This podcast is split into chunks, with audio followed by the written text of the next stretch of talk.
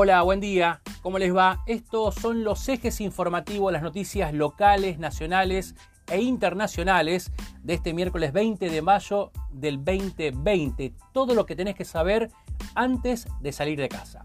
Las cifras del COVID-19 en Argentina esta mañana. Los contagiados son casi 9.000 en las últimas 24 horas. Hubo récord de nuevos casos, 428. Los fallecidos son 393 y los pacientes recuperados ya son 5.544. En el mundo, los casos ya suman casi 5 millones. El número de personas muertas es lamentablemente de 323.579 y los recuperados superan los 1.7 millones. La noticia local tiene que ver con el tiempo y el veranito continúa este miércoles con 30 grados de máxima. El Servicio Meteorológico Nacional anticipa para este miércoles una mañana con cielo parcialmente nublado y vientos leves del sector norte.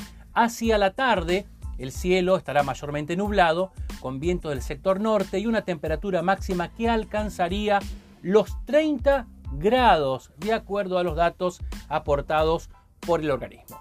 Vamos ahora a los ejes informativos a nivel nacional y Alberto Fernández evalúa extender la cuarentena hasta el próximo 8 de junio. La idea es extender por 15 días las restricciones, pero con más opciones de apertura gradual de comercios, industrias y un esquema muy regulado de transporte público de pasajeros. Por otro lado, antes de anunciar su decisión, el presidente Alberto Fernández saldrá a buscar apoyo a su plan de extender la cuarentena en el interior.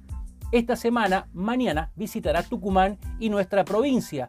El objetivo es salir del debate sobre el Gran Buenos Aires donde se están dando la mayoría de los casos. Información del mundo y España se prepara para extender el estado de alarma por otras dos semanas. Lo aprobará hoy el Congreso y a partir de este miércoles también es obligatorio el uso obligatorio de barbijos en el transporte, en los espacios cerrados y en la calle, siempre que no se pueda respetar la distancia de seguridad.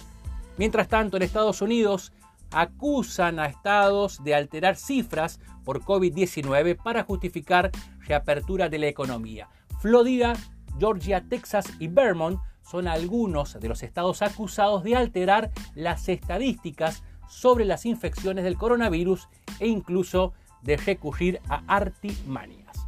Estos son los ejes informativos de este miércoles 20 de mayo. Espero ya estén bien informados todo lo que tenés que saber antes de salir de casa.